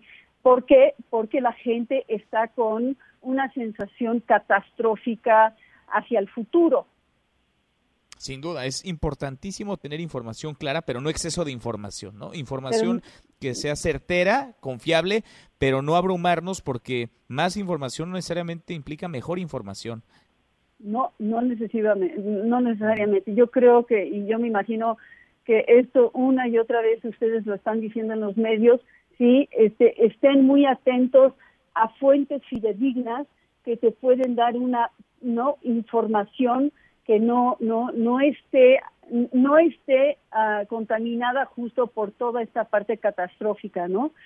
Entonces, bueno, cuando cuando esto sucede, sobre todo en los últimos, vamos, en, en, en estos este último listado que te doy de emociones, sí, cuando eso ya rebasa, sí es muy importante que uno busque ayuda, ¿no? Busque ayuda uh, con si, si si ya tienes un especialista en salud, pues tienes que buscar a tu especialista. Ahorita la mayoría de los psicólogos, psiquiatras, médicos, muchos están dando uh, psicoterapia en, en, en, línea, entonces si hay que aprovechar esto. Hay algunas empresas, ¿no? Como Te Queremos Escuchar, que, que también están dando uh, terapia en línea, eh, intervenciones en crisis que son muy importantes. Pero ¿qué puede hacer la persona en su casa? ¿Qué es lo que puede hacer la persona para ir mitigando ¿sí? su, su sensación de angustia y de inseguridad.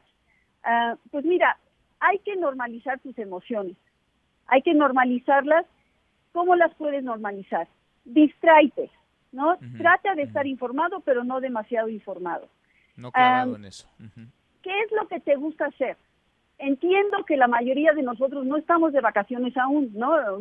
Vamos, todos estamos trabajando desde donde podemos y desde donde no es desde donde, donde este nos es nos es posible sí y con lo que nos es posible porque esa es otra.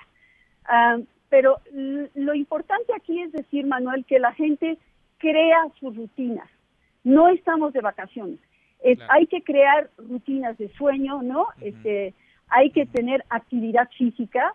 Ahora sí que nos regresamos a los casi casi a los videos de Jane Fonda, etcétera, etcétera, para, para, para poder tener esa actividad física que hay que hacer con horarios, con disciplina, todos los días. Uh, no hay que perder el sentido de humor, ¿sí? Hay gente que puede sentirse como muy aludidos frente a algunas cosas chistosas que va viendo en el Internet uh, sobre que con la catástrofe no se juega. Estoy de acuerdo, pero también hay que mantener un sentido de humor. ¿sí? Hasta la gente en los duelos más profundos, de repente tienen que sacudirse y decir, ¿sí? Necesito poder mirar la vida desde un lugar distinto. Hay que, claro, es fundamental. Fundamental. Es que, tenemos eh, que rehacer nuestros hábitos, tenemos que acomodarnos, que adaptarnos. Adaptabilidad va a ser una de las características más importantes para sortear esta emergencia, esta contingencia en la que nos encontramos, Diana. Y como bien dices, tratar de de, definir muy bien, de tener muy en claro qué es lo que estamos sintiendo y cómo lo estamos sintiendo. Te propongo, Diana, porque creo que este es un tema que va a dar para muchísimo, que hagamos este ejercicio cada semana, cada viernes, que platiquemos contigo y que nos ayudes a ir acompañando este proceso, a resolver algunas dudas que hay muchísimas en el aire y también a darle un poco de, de certeza, de certidumbre, de claridad a quienes pues están como estamos todos viviendo tiempos inéditos, momentos complicadísimos. Nos dices eh, eh, mucha de la ayuda se está dando ya a través de, terapia en línea, de apoyo psicológico, psiquiátrico, eh, a través de las redes sociales. Platícanos un poco de te queremos escuchar en dónde se puede acercar la gente, si es que necesita ayuda, si es que necesita expresar alguna emoción, algún sentimiento. Sí, mira, en, te queremos escuchar.com, Sí, es una de las primeras empresas que, vamos, que llevan cuatro años en existencia y que además da intervención en crisis y ah, tenemos paquetes especiales para esta crisis de sesiones de cuatro a seis sesiones que puede ayudar a la gente a que pueda prevenir sobre todo no este trastornos trastornos de depresión trastornos de estrés postraumático mucho más graves a largo plazo. Y vamos platicando si te parece Diana entonces y registrarse y, y, pues desde ahí hay un hay un conserje que te puede no que puede ayudarte a que además a llevarte de la mano de cómo de, cómo inscribirte y registrarte y vamos platicando si te parece cada cada semana y hacemos corte me encantaría, de contigo. Gracias. y por favor este Manuel si me quieres mandar no las inquietudes de tus radioescuchas con muchísimo gusto uno por uno las vamos a ir este viendo hasta estando en persona. Gracias, muchas gracias. Gracias a ustedes, hasta luego. Gracias, muy buenas tardes, la doctora Diana Cover. Yo le agradezco mucho a Justino Regalado, al doctor Justino Regalado, el subdirector de neumología del Instituto Nacional de Enfermedades Respiratorias, que platique con nosotros esta tarde. ¿Cómo estás, doctor? Hola. Bueno. Sí, estamos al aire, doctor Justino. ¿Qué tal? ¿Qué tal? Buenas Muy buenas tardes. el subdirector de neumología del INER. Al contrario, gracias por platicar con nosotros. Eh, platícanos, si te parece, sobre la situación, la condición en la que se encontrarían hoy las personas que se encuentran por coronavirus que han dado positivo por COVID-19 en el Instituto Nacional de Enfermedades Respiratorias. Uy, perdimos al doctor Justino Regalado, el subdirector de neumología del INER. Voy a restablecer esta comunicación. En el Instituto Nacional de Enfermedades Respiratorias se ha concentrado buena parte de los casos positivos en la Ciudad de México. Uno de los pacientes, de hecho, falleció, murió hace un par de días, así que es fundamental tener la película, el mapa completo de lo que está ocurriendo. Pongo un corte y vuelvo con el, volvemos además en esta mesa, la mesa para todos. No te levantes. Podrías perder tu lugar en la mesa para todos. Con Manuel López San Martín. Regresamos. The Walking Dead World Beyond ya tiene fecha de estreno. La nueva producción relata los acontecimientos después de la primera generación que creció en una civilización sobreviviente del mundo posapocalíptico. Going cross country, maybe the biggest thing we'll ever do.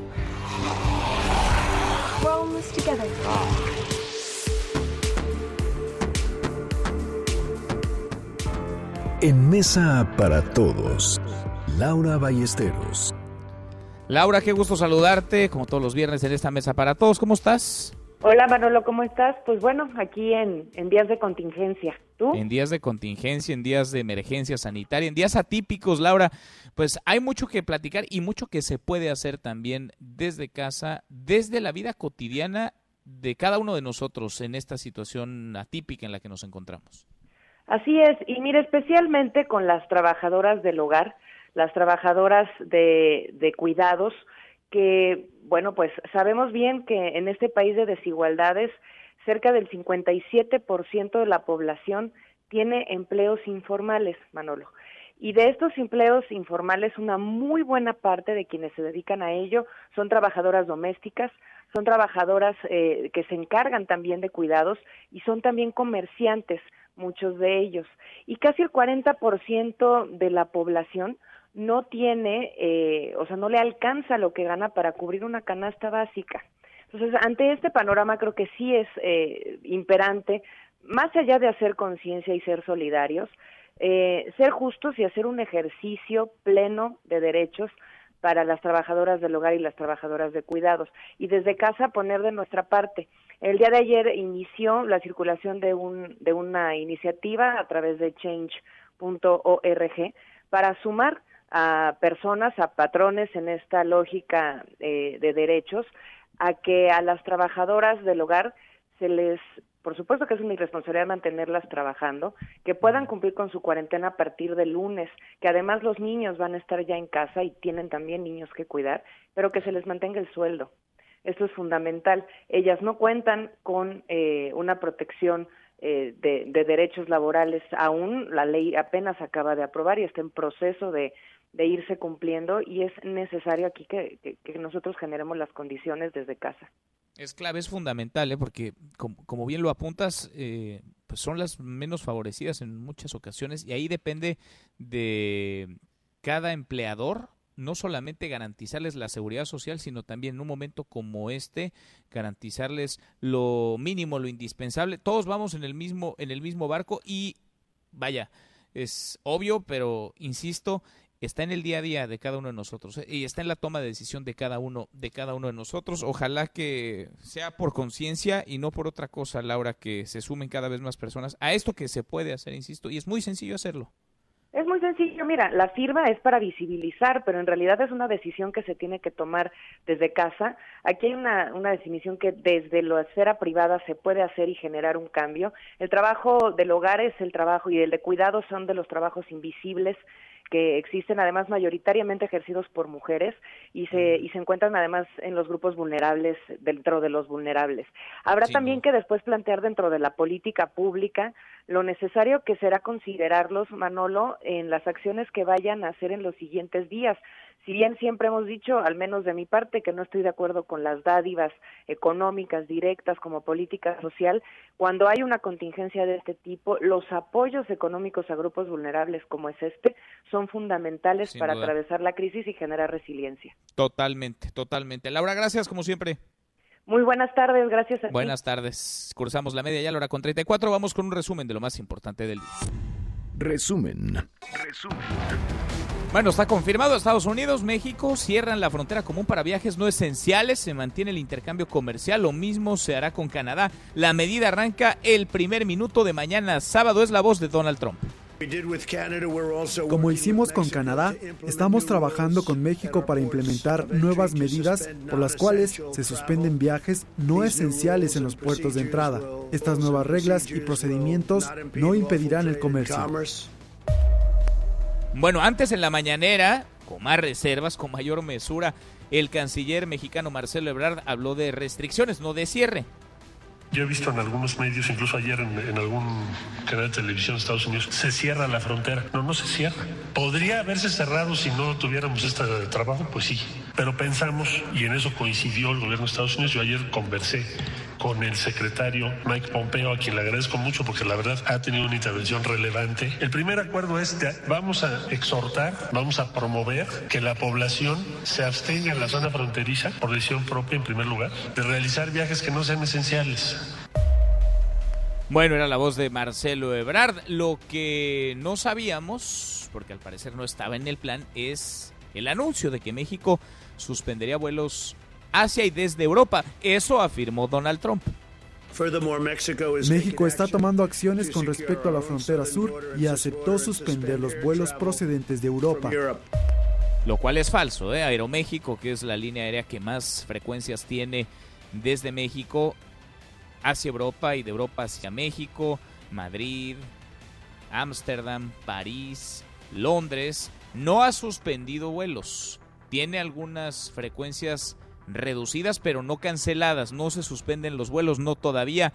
Es el mismo caso para vuelos hacia los Estados Unidos y Centro y Sudamérica. Luego de este anuncio el canciller Ebrard salió a dar otra conferencia de prensa hoy al mediodía en la Cancillería. Esto dijo sobre las restricciones de vuelos. Entonces estamos tratando de avanzar porque la posición mexicana ha sido no cancelar o suspender vuelos. Esa posición no la hemos modificado. Pero lo que sí entendemos es que tiene que haber restricciones diferentes tipos de restricciones. Y entonces estamos en ese diálogo, todavía no tenemos un acuerdo terminado, sino ya se los había comentado, todavía no tenemos un punto de arribo, pero espero que en los próximos días lo podamos tener. Bueno, la Ciudad de México tiene 31 contagios de coronavirus, es el primer lugar a nivel nacional. La jefa de gobierno ahora sí le pide a los capitalinos no salir de casa, quedarse en casa, menos que sea necesario, esencial hacerlo. Estoy convencida de que si bajamos la curva de contagios, salimos en menos tiempo de la crisis sanitaria y podemos reactivar con más fuerza la economía de la ciudad. Por ello, los convoco, las convoco a que seamos responsables. Eso significa quedarnos en casa a menos que sea necesario salir. No contagiar y no contagiarse. Evitar el contacto con muchas personas. Bueno, hacemos un paréntesis en este resumen. Le agradezco mucho al doctor Justino Regalado, el subdirector de neumología del Instituto Nacional de Enfermedades Respiratorias, que platique con nosotros esta tarde. Gracias, doctor. ¿Cómo estás? Hola, ¿cómo te va, Manuel? Bien, muchas gracias. Eh, doctor, en el Instituto Nacional de Enfermedades Respiratorias, ¿cuál es la situación de casos eh, confirmados de coronavirus y digamos qué porcentaje de los confirmados están hospitalizados, doctor? Bueno, hasta ahorita el, el INER ha eh, captado 13 pacientes que han dado positivo al, al SARS-2 y de estos actualmente solamente tenemos eh, cuatro pacientes hospitalizados y un paciente sospechoso esperando el, el resultado final. Y de estos cinco pacientes que tenemos, incluyendo al sospechoso, eh, dos pacientes están en condición crítica, uno más grave que el otro, eh, bueno, eh, además de lo que ya se ha comentado de la defunción. En realidad, eh, no tenemos la mayor parte de pacientes que hemos detectado positivos dentro del hospital y nos estamos concentrando solamente en las formas graves. Todas las formas moderadas y leves que ya sabíamos que corresponden al 80%, las estamos enviando a aislamiento domiciliario y a continuar su tratamiento en casa, eh, total, con todas las, eh, digamos, restricciones de contacto y también con todas las medidas de alarma para que en caso de agravarse regresen al instituto. La mayoría no están eh, hospitalizados, no están graves tampoco. Son dos casos los que nos refieres, doctor, están en condición crítica. ¿Cuáles son los síntomas con los que están llegando las personas y sobre todo en qué momento se decide? Porque hay eh, un sinnúmero de preguntas en torno a la prueba, las pruebas para confirmar el COVID-19. ¿Cuáles son los protocolos para aplicar estas pruebas en el Instituto Nacional de Enfermedades Respiratorias? En, el INER estamos aplicando las pruebas, desde luego a pacientes que vienen con la sospecha o que cumplen criterios clínicos, fiebre, malestar general, dolores musculares, dolores articulares, cefalea, eh, la fiebre mayor de 38 grados centígrados eh, y, y, los que tienen eh, datos de dificultad respiratoria, estos directamente entran al protocolo, se hace el muestreo, el hisopado de la nasofaringe, es decir, de la nariz y la parte posterior de la garganta y de la garganta y, de manera eh, igual y eh, bueno, eh, también son sometidos a una prueba de rayos X que es una tomografía de tórax y con toda esta información se decide cuáles son los pasos siguientes. ¿Qué pasa con los pacientes graves? Los pacientes graves, particularmente el caso que, se, que, ha sido, pues vamos, muy llamativo por la defunción, paciente que desarrolla una, una forma fulminante, llega y en unas horas está en franca dificultad respiratoria requiere asistencia de la ventilación, la colocación de un tubo en la garganta, la conexión a, a un aparato para respirar. Y bueno, desafortunadamente la, la enfermedad que va progresando rápidamente y esta es la circunstancia en la que el INER es especialista. Nosotros desde hace 11 años atendemos este tipo de pacientes por otras enfermedades virales, particularmente influenza, y bueno, eh, tenemos, digamos, ya ese proceso de detección de los pacientes de los casos más severos para su atención inmediata. Eh, doctor, se habla mucho también sobre la edad y el perfil de quienes han dado positivo para COVID-19 y pueden representar, eh, digamos, una situación más delicada o más grave. Eh, en torno a los pacientes que ustedes han detectado, ¿hay algún perfil, edad que registren en los casos más graves, en aquellos que se complican? Coincide con el hecho de ser portadores de otras enfermedades y particularmente diabetes, que esa pues es una enfermedad súper frecuente en población mexicana y sobrepeso. Y posteriormente no lo hemos nosotros documentado porque todavía van muy pocos casos en el INER, pero sabemos de otros casos en otros centros en mayores de 60 años viene a ser como el tercer elemento o el primero acompañado de otras enfermedades. Sin embargo, pacientes de menos de 60 años hemos visto con diabetes, con sobrepeso, que finalmente desarrollan eh, cuadros un poco más severos que aquellos que están en su peso, que no padecen otras enfermedades crónicas o que son más jóvenes. Bien, finalmente nos dice, doctor, eh, 13 casos han dado positivos en la aplicación de pruebas en el Instituto Nacional de Enfermedades Respiratorias. En total, ¿cuántas pruebas se han aplicado hasta ahora? Hemos, hemos eh, aplicado 300 pruebas eh, y bueno, pues estamos preparándonos para aplicar muchas más.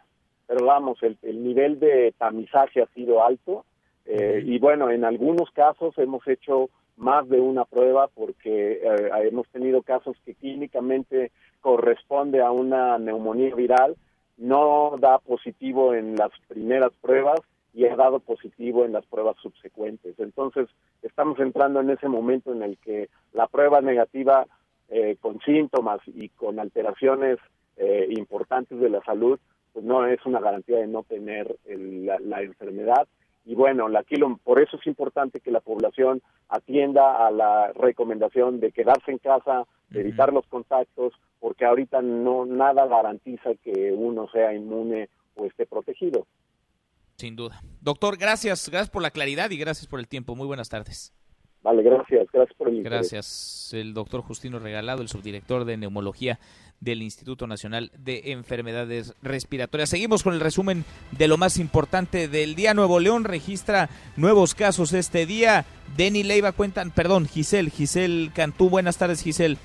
Hola, ¿qué tal? Muy buenas tardes. Manuel, te informo que en Nuevo León se registró el primer caso de COVID-19 por contagio local. Te comento que el titular de la Secretaría de Salud Estatal, Manuel de la Oca Vasos, informó que se trata de un hombre de 42 años de edad, quien es chofer de un paciente que contrajo el virus fuera del país. Escuchemos. En estos pacientes que tenemos, un paciente fue un contacto.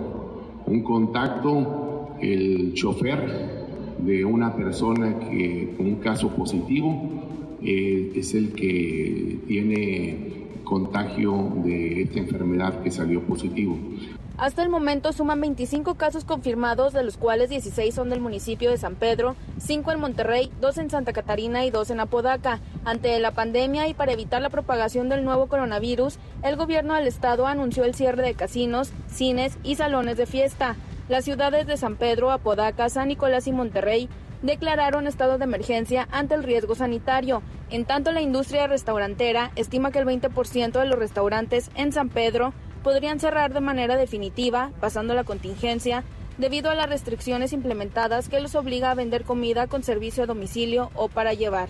Hasta aquí el reporte, continuamos en Mesa para Todos. Gracias, muchas gracias Giselle. Y en el Estado de México también va subiendo el número de casos positivos de COVID-19. Juan Gabriel González, Juan Gabriel, buenas tardes. Manuel Auditorio, buenas tardes. El Estado de México llegó este viernes a 22 casos confirmados de COVID-19, todos asociados a la importación del virus desde el extranjero. El último reporte oficial de la Secretaría de Salud de la entidad indica que del total de los pacientes con coronavirus, 15 se encuentran en aislamiento domiciliario seis están hospitalizados pero estables y uno fue dado de alta. El seguimiento de la pandemia en la entidad también indica que por el momento hay cuatro casos sospechosos. En los últimos 15 días se han realizado varias pruebas, entre ellas a más de 100 personas que han tenido resultados negativos de esta enfermedad. Autoridades estatales mantienen el exhorto a la población para que se sume a las medidas de prevención contempladas en la Jornada Nacional de Sana Distancia y se le insista a los mexiquenses a permanecer en casa a fin de reducir los riesgos de contagio, sobre todo en adultos mayores de 60 años, que son el principal grupo de riesgo. En las siguientes horas, el gobierno del Estado de México actualizará las estrategias, acciones y restricciones en torno a la pandemia del COVID-19. Es la información, continuamos en Mesa para Todos. Gracias, muchas gracias Juan Gabriel. Y a fin de evitar aglomeraciones, el Infonavit informó que los trabajadores pueden recibir atención a través de la plataforma Mi Cuenta Infonavit y la línea Infonatel es el 800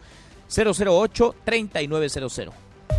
Y el Instituto Mexicano del Seguro Social también implementa medidas por el COVID-19. Firmó un acuerdo con el Sindicato Nacional de Trabajadores del Seguro Social para que el personal no mayor, con mayor riesgo, el personal con más edad, con mayor riesgo ante el coronavirus, pueda trabajar desde casa. Aplican para personas de 65 años de edad o mayores, personas embarazadas, así como trabajadores con VIH, enfermedades crónico-degenerativas o enfermedades respiratorias. Hasta aquí el resumen con lo más importante del día.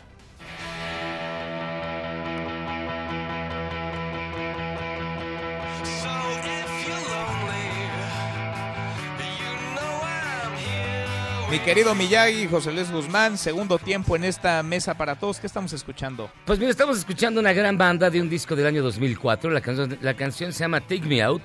El grupo se llama Franz Ferdinand. El nombre de la banda está inspirado en el del archiduque austriaco que fue asesinado en 1914 y que dio origen a la Primera Guerra Mundial. Así de elaborado es el nombre. Este, se llama Take Me Out y básicamente es porque Alex Capranos quien decían que era el, la nueva revelación juvenil Bueno, hoy está cumpliendo 49 años. 49 ya. Sí, ya. Bueno, ya. es joven todavía, ¿no? Ya las nuevas revelaciones ya están bastante grandecitas. Es joven, Miyagi, o ya no. No, pues ya no. Oh, bueno. Desde, el- desde la óptica que lo quieras ver a los 50 ya no sé, es tan joven. Quizás de corazón sí. ¿Qué no trae uno la juventud en la sangre?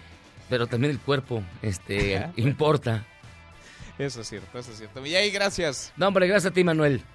José Luis Guzmán, como todos los días en esta mesa para todos. Te escuchamos al ratito a las 7. Charros contra Gangsters. Pausa y volvemos. Hay más en esta mesa, la mesa para todos. Información para el nuevo milenio. Mesa para todos con Manuel López San Martín. Regresamos.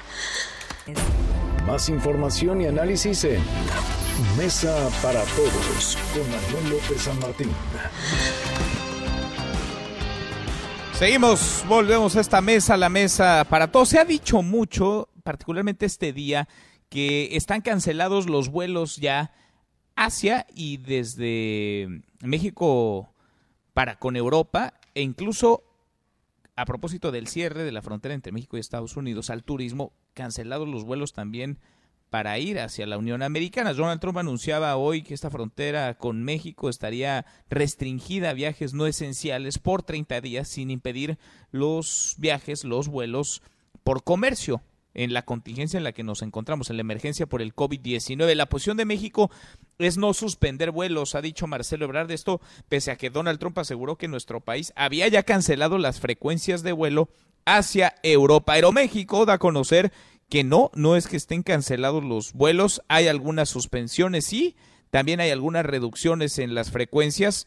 Aeroméxico informa a través de sus cuentas oficiales que los vuelos a Europa se mantienen.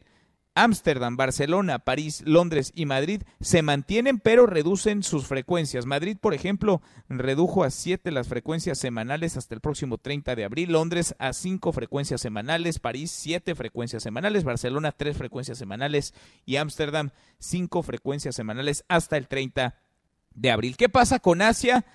Los vuelos hacia y desde Seúl están suspendidos hasta el 7 de abril. El 8 de abril reiniciaría con dos vuelos semanales y Tokio se reducen a tres o cuatro frecuencias semanales hasta el 31 de mayo, más no se cancelan. Canadá, Montreal, Toronto y Vancouver se reducen en frecuencia siete semanales por cada destino del 23 al 29 de marzo y se suspenderían operaciones del 30 de marzo al 30 de abril. Para Centroamérica, Guatemala, El Salvador, eh, Costa Rica están suspendidos hasta el 15 de abril. Suspendidos los vuelos hacia Guatemala, San Salvador, San Pedro Sula en Honduras y San José de Costa Rica suspendidos. Sudamérica, suspendidos también los vuelos hacia y desde Bogotá, Medellín, Buenos Aires, Lima, Sao Paulo, Santiago y Quito suspendidos. En Estados Unidos, muchos nos preguntan en redes sociales cómo quedan las frecuencias hacia y desde Estados Unidos. Bueno, no se cancelan, pero sí hay una reducción.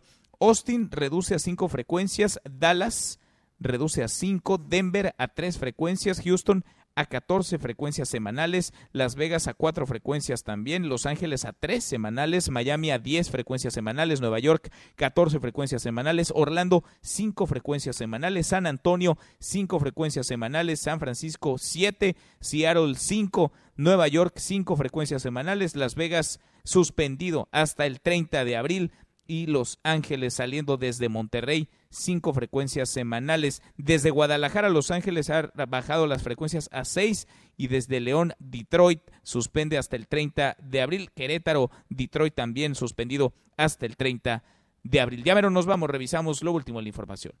En tiempo real, universal. Pemex, la petrolera más expuesta en América Latina por la caída de precios, dice Fitch. El Heraldo de México.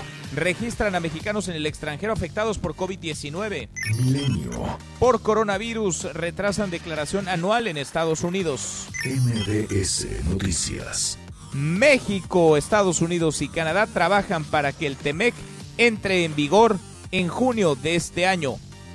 Con esto cerramos, con esto llegamos al final. Gracias, muchas gracias por habernos acompañado a lo largo de estas dos horas. Es viernes, lo logramos, por fin es viernes. Soy Manuel López San Martín, se quedan con Nicolás Romay, Radio Marca Claro, y aquí nos encontramos el lunes, como todos los días. Pásela muy bien, buen fin de semana. MBS Noticias presentó Mesa para Todos con Manuel López San Martín. Un espacio donde todos tienen un lugar. Este podcast lo escuchas en exclusiva por Himalaya.